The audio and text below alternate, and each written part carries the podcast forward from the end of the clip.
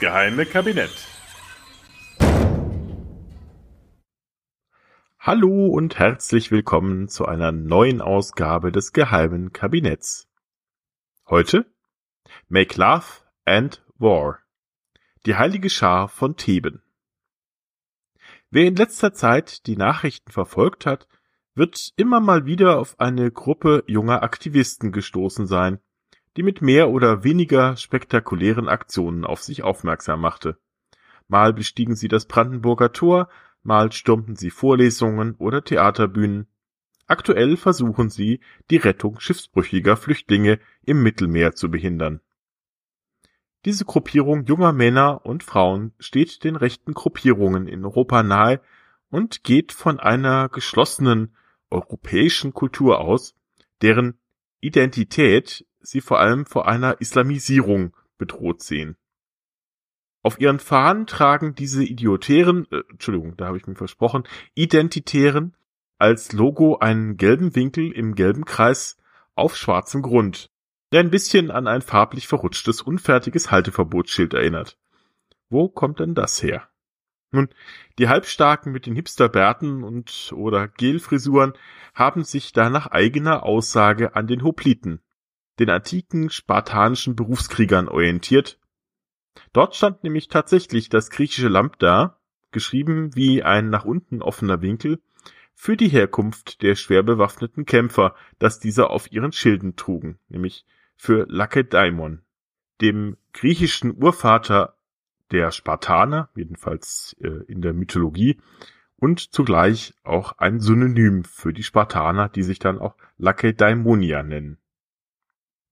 Allerdings haben die Idiotären, oh, da habe ich mich schon wieder versprochen, nun ja, die haben jedenfalls dieses Zeichen wohl nicht aus der Lektüre von Geschichtsbüchern, sondern dem blutigen und auch etwas dämlichen Sandalenfilmchen 300 entnommen, der die Verteidigung der Thermopylen durch die Spartaner gegen die vorrückenden Perser im Jahre 480 vor Christus zum Thema hat. Das ist Sparta! Ja, ja, schon gut. Da haben sie natürlich auch ihren unhistorischen übrigens Schlachtruf her, das Hu Hu Hu. Das allerdings weniger wie Kampfgeschrei, sondern eher wie eine Herde triebgestörter Bonobos klingt. Spartiaten! Was ist euer Handwerk?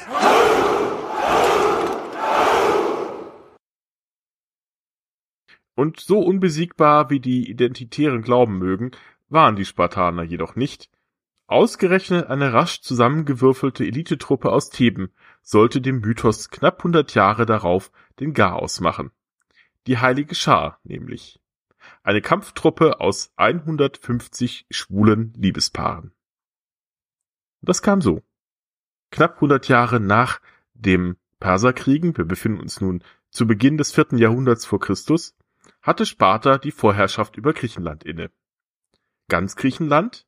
Nein, ein kleines Dorf im Osten, genannt Athen, na gut, äh, war schon ein mächtiger Stadtstaat mit Namens Athen, der widersetzte sich dem Hegemoniestreben Spartas und kämpfte seinerseits darum, nach dem verlorenen Peloponnesischen Krieg, der tobte zwischen 431 und 404 vor Christus und umfasste fast die gesamte griechischsprachige Welt, versuchte Athen wieder an Oberhand zu gewinnen, was ihnen jedoch nicht wieder gelingen sollte. In diesen Auseinandersetzungen geriet auch der Stadtstaat Theben immer wieder zwischen diese beiden Fronten.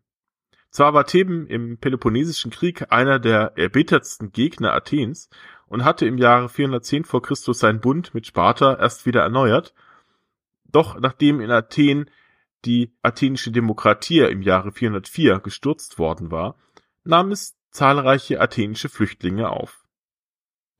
Infolge einiger Eroberungen wurde Theben auch recht wohlhabend und nahm eine demokratische Verfassung an. Das machte die Thebaner wohl auch ein bisschen übermütig. Sie beendeten das Bündnis mit Sparta und versuchten stattdessen im Bund mit Korinth und Argos den spartanischen Einfluss in Boeotien zurückzudrängen. Das fanden wiederum die Spartaner nicht besonders lustig. Im Jahre 382 vor Christus eroberten sie daher im Handstreich die Stadt, schickten die Anführer die Verbannung und setzten die alte, ihnen hörige Aristokratie wieder ein. Nicht ohne zur Sicherheit noch eine spartanische Besatzungstruppe dazulassen. Drei Jahre später kehrten die Verbanden, die Zuflucht ausgerechnet in Athen gefunden hatten, jedoch wieder zurück und eroberten ihrerseits in einer Nacht- und Nebelaktion die Stadt zurück.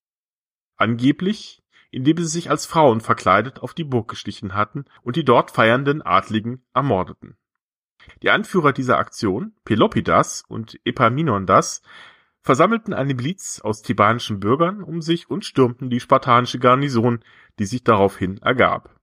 Theben war also wieder frei. Die Spartaner waren sauer und schickten eine Strafexpedition unter dem Spartanerkönig Kleombrotos nach Theben, allerdings mit wenig vorzeigbarem Erfolg. Auch weitere Expeditionen unter dem zweiten Spartanerkönig, die traten in Sparta übrigens immer paarweise an, Agesilaos, brachte keinen militärischen Erfolg. Besonders bitter dürfte es für die Spartaner gewesen sein, als sie bei einer erneuten Strafexpedition im Jahre 376 im Kitaron-Gebirge, heute Elatia-Gebirge, aufgehalten wurden, und zwar genauso wie sie selbst 100 Jahre zuvor die Perser an den Thermopylen aufgehalten hatten, nämlich indem der einzige Bergpass durch eine kleine Truppe Soldaten, diesmal von den Thebanern, gehalten wurde. Die Thebaner nutzten die Gelegenheit, einen Gegenangriff auf die Spartaner zu starten und die verbliebenen spartanischen Festungen in Böotien zurückzuerobern. Die Spartaner hatten sich nun eine blutige Nase geholt und hatten eben diese voll.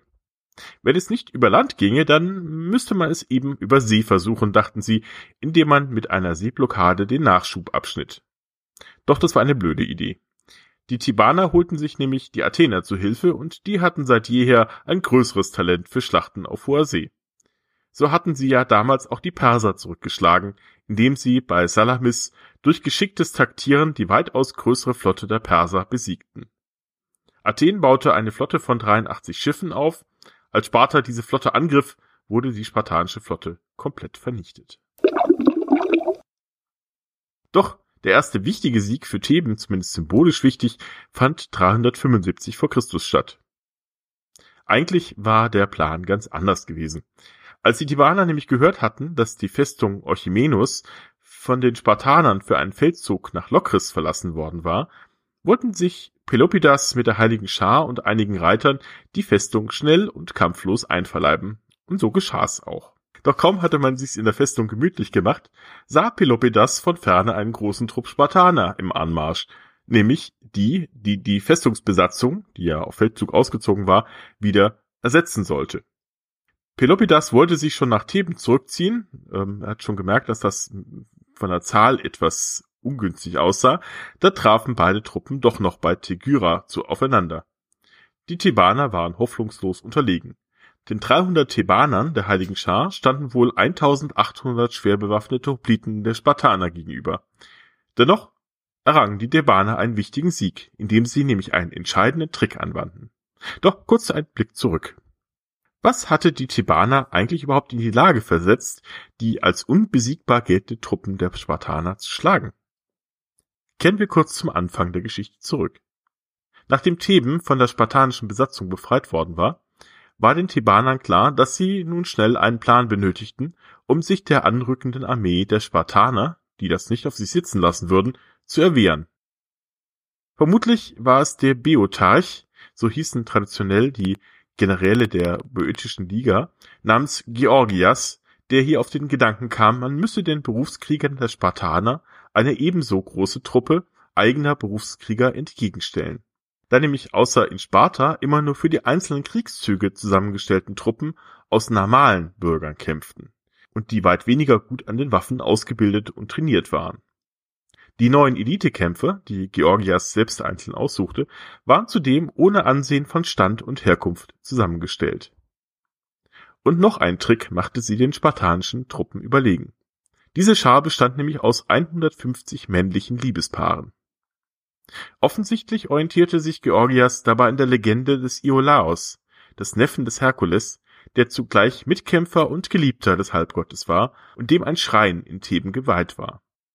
An diesem Schrein schworen sich auch die männlichen Liebenden in Theben die Treue, daher wohl auch der Name Heilige Schar für diese Elitetruppe. Georgias Idee war wohl, dass die Liebenden in der Schlacht besonders gut aufeinander aufpassen würden und ihr Kampfeseifer besonders groß wäre, wenn sie den anderen Partner in Gefahr wüssten. Und das schien ja auch bestens zu funktionieren. Vielleicht noch ein Wort kurz zur Homosexualität in Griechenland.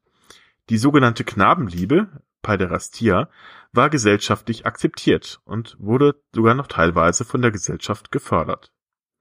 Dabei bestanden die Liebesbeziehungen jedoch meist zwischen einem älteren Mann, dem Erastes, und einem Jungen in der Pubertät, Eromenos, meist beide aus der Oberschicht. Die Beziehung war nicht nur erotisch-sexueller Natur, sondern diente dabei auch pädagogischen Aspekten. So sollte der Junge sich dabei Mannestugenden wie Kriegstüchtigkeit, Mut und Bildung vom alten Partner aneignen. Hingegen waren gleichgeschlechtliche Beziehungen zwischen zwei sozial gleichgestellten erwachsenen Bürgern verpönt und galten als unehrenhaft. Für Athen ist dies in den Quellen gut belegt. Bei anderen Stadtstaaten ist die Quellenlage weit schwieriger. So scheinen in Sparta beide Formen der homosexuellen Beziehungen zwischen Männern gleich akzeptiert worden zu sein. Zumindest in Sparta sind übrigens auch lesbische Beziehungen von älteren zu jüngeren Frauen belegt, während dies in Athen eher ignoriert oder gar tabuisiert worden zu sein scheint. Auch in Theben bestand die heilige Schar aus Liebespartnern mit einem älteren und einem jüngeren Partner. Es war vermutlich aber nicht nur diese Liebesbeziehung zwischen den Kriegern, sondern auch ein starker Chorgeist und der ständige militärische Drill, der neben Waffenübungen übrigens auch Tanzen umfasste, der aus der heiligen Schar eine schlagkräftige Elitetruppe machte. Vermutlich auch ähm, ja sehr begabte Tänzer. Zudem half die Unterstützung der Truppen des Poetischen Bundes und der Athener sicher auch ein bisschen dazu bei. Dazu kommt eine sehr innovative Kriegstaktik. Normalerweise kämpfen die Griechen in der sogenannten Phalanx. Das heißt, schwer bewaffnete Krieger zu Fuß, die Hopliten, die in Reihen, meistens acht bis zwölf Mann tief, eng nebeneinander standen und sich mit ihren Schilden gegenseitig deckten. Das Problem hat allerdings der Kämpfer am äußersten rechten Rand. Der bekommt nämlich nur die halbe Deckung ab. Eine Schwachstelle, die sich für einen Angriff besonders eignete. Die Spartaner und eigentlich auch alle anderen Griechen versuchten dieses Problem damit zu lösen, dass sie die besten und kampferprobtesten Kämpfer ganz nach rechts stellten und damit den schwächsten auf der gegnerischen Seite gegenüberstellten. Damit zurück zur Schlacht von Tegra. Ihr erinnert euch? 1800 Spartaner gegen 300 Thebaner. Normalerweise kämpften zwei lange Schlachtreihen gegeneinander. Der Anführer der Heiligen Schar ließ jedoch seine Männer tief und eng stehen, griff die Mitte der spartanischen Phalanx an, brach durch die schiere Masse durch die Reihen der Hopliten und griff dann die ungeschützten Seiten an. Die Spartaner brachen in wilde Panik aus und flohen. Die unbesiegbare spartanische Armee hatte nun eine schmachvolle Niederlage erlitten. Darüber mussten die Spartaner wohl erst ein Weilchen nachdenken und stimmten 371 vor Christus einem Friedensvertrag zu. Doch dieser kam nicht zustande. Die Thebaner wollten nämlich allein für Boeotien unterschreiben, was Sparta nicht akzeptieren wollte. Und es kam zur ersten größeren Feldschlacht überhaupt zwischen den beiden Parteien in diesem Krieg. Cleon Brutus rückte mit einer Armee von 10.000 Hopliten, 1000 leicht bewaffneten Infanteristen und 1000 Reitern zusammen mit ein paar belegten Broten Richtung Theben vor. In der Hoffnung, Theben würde sich bei diesem Anblick der Truppenstärke in die Tuniken machen und kampflos aufgeben.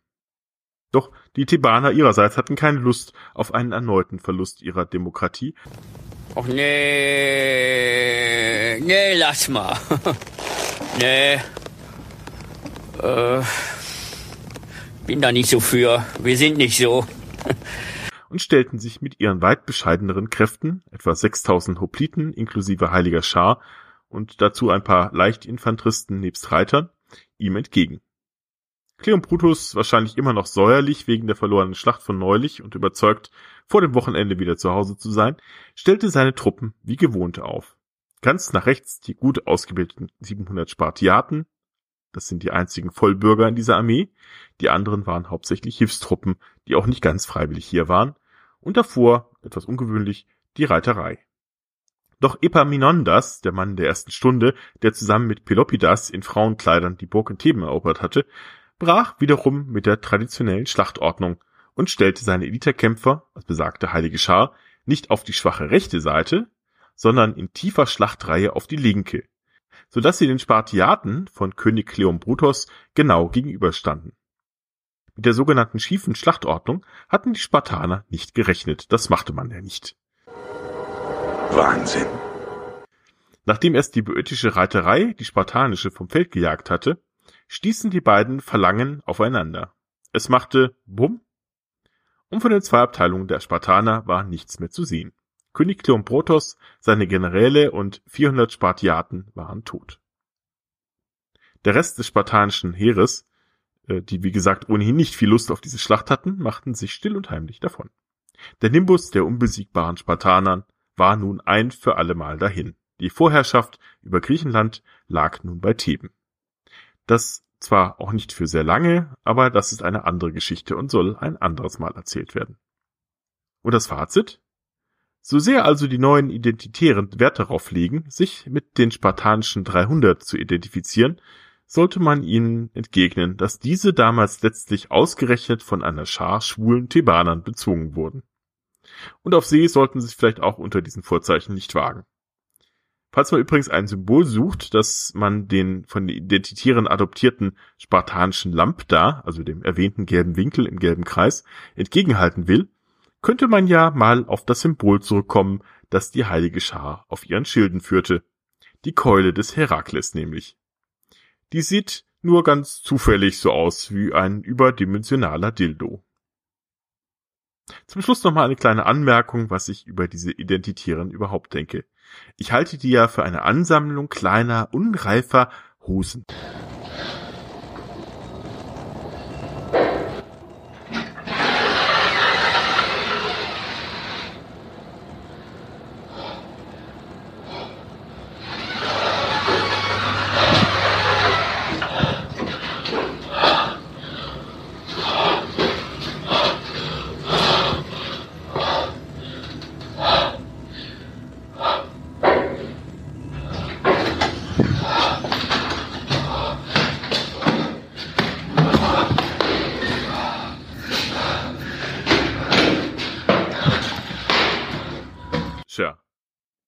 Ist mir egal, ob das jetzt justiziabel war oder nicht, das musste einfach mal gesagt werden.